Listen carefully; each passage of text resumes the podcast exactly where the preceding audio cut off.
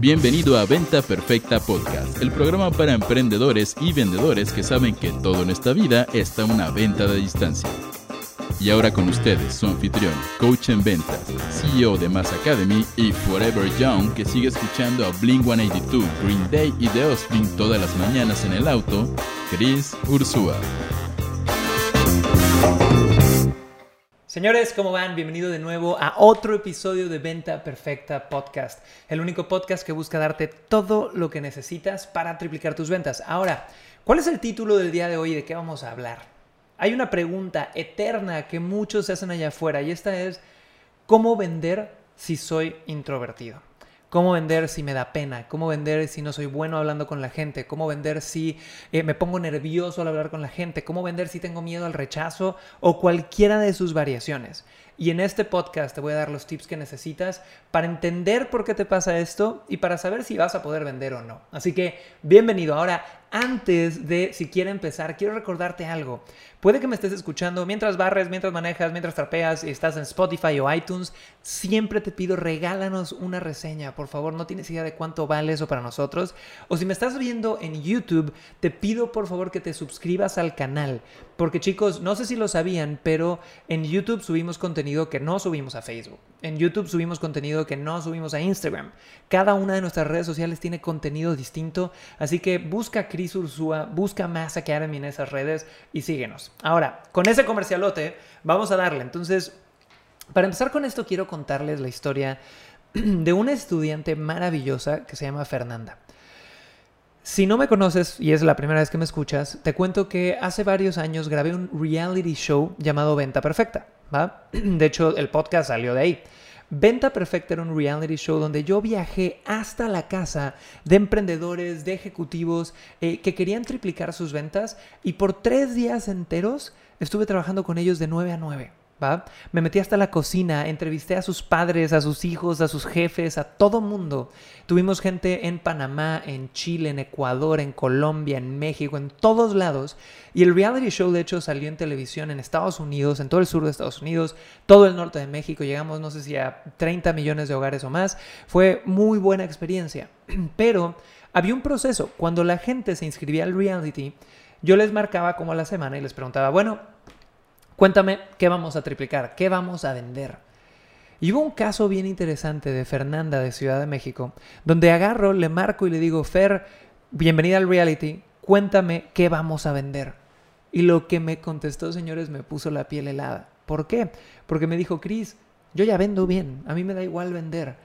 Yo me metí a este reality porque quiero que tú me quites esta pena jodida y esta vergüenza jodida de hablar en público y de simplemente vender cara a cara que me ha limitado toda mi vida. Porque mi hija acaba de nacer hace dos meses y si algo estoy segura es que yo no quiero heredarle este miedo y no quiero que crezca con una mamá que no se atrevía a alzar la mano. Entonces, me dice eso por teléfono y le digo, güey, ¿crees que soy mago qué? Ok, y ya vamos a ver qué hacemos, ¿no? Entonces, vuelo a Ciudad de México y conozco a Fernanda y la historia que me contó me, cambió por dentro. ¿Por qué? Porque ella tenía un negocio muy estable vendiendo a través de internet, le iba súper bien. Eh, sin embargo, cuando se trataba de hablar cara a cara, siempre había tenido retos. Cuando ella estaba en la primaria, era la niña que se sentaba hasta atrás y que no se atrevía a alzar la mano y a preguntar por qué van a decir los demás. Cuando trabajaba en un corporativo, era la persona que era muy buena haciendo lo que hacía, pero como no sabía socializar igual y con el jefe o con otras personas, nunca tuvo oportunidades de crecimiento. Y como emprendedora, era la que podía vender muy bien atrás de la compu, pero no la pongas a hablar con nadie, ¿no? Entonces trabajamos con ella por tres días, profundizamos en todos estos miedos, aprendí un montón de lecciones y a partir de ahí pasó algo maravilloso. Un mes y medio después, recibí una llamada de Fernanda donde me dijo, Chris, acabo de tener mi primer evento en vivo. Fernanda aparte vende, temas de scrapbook, ¿no? Que es como papelería y decorativos y cositas así. Y le dije, wow, ¿cómo te sentiste? Bien, bien, me fue bien, llegaron 10 personas, ¿no? Y le dije, ¿cómo te sentiste hablando en público? Muy bien, superé esos miedos con todo lo que hicimos, bla, bla, bla, bla, bla. Aparte de eso, Fernanda, por si fuera poco, no solo se atrevió a vender, perdón, a hablar en público, sino que se atrevió a vender desde el escenario con lo que yo le enseñé. Y, y de repente me dice, Cris, pero estoy muy triste. Y yo, ¿por qué? Porque de 10 personas solo le vendía 7. Y yo, Fernanda, te quiero matar. ¿Cómo que solo a 7? O sea, señores, un 70% de conversión en un evento en vivo es brutal, ¿no? Y Fernanda vendía algo caro, vendía un plotter desde el escenario. Y esto pasó de venir de no le sé hablar a la gente, señores, ¿va? Entonces, ese es el poder de lo que les voy a decir a continuación. Aparte, en mi vida personal, chicos, yo nunca he sido un tipo extrovertido. Y la gente no me cree esto porque me ve en escenarios, me ve hablando con todo mundo, me ve socializando. Pero para mí la definición de introvertido y extrovertido es que un extrovertido recarga su energía cuando está rodeado de otras personas. Yo lo veo en Mass Academy. Tenemos rockstars, team members de nuestro equipo que los pones en un ámbito social, bailan, cantan, se divierten y salen recargados de energía y quieren más.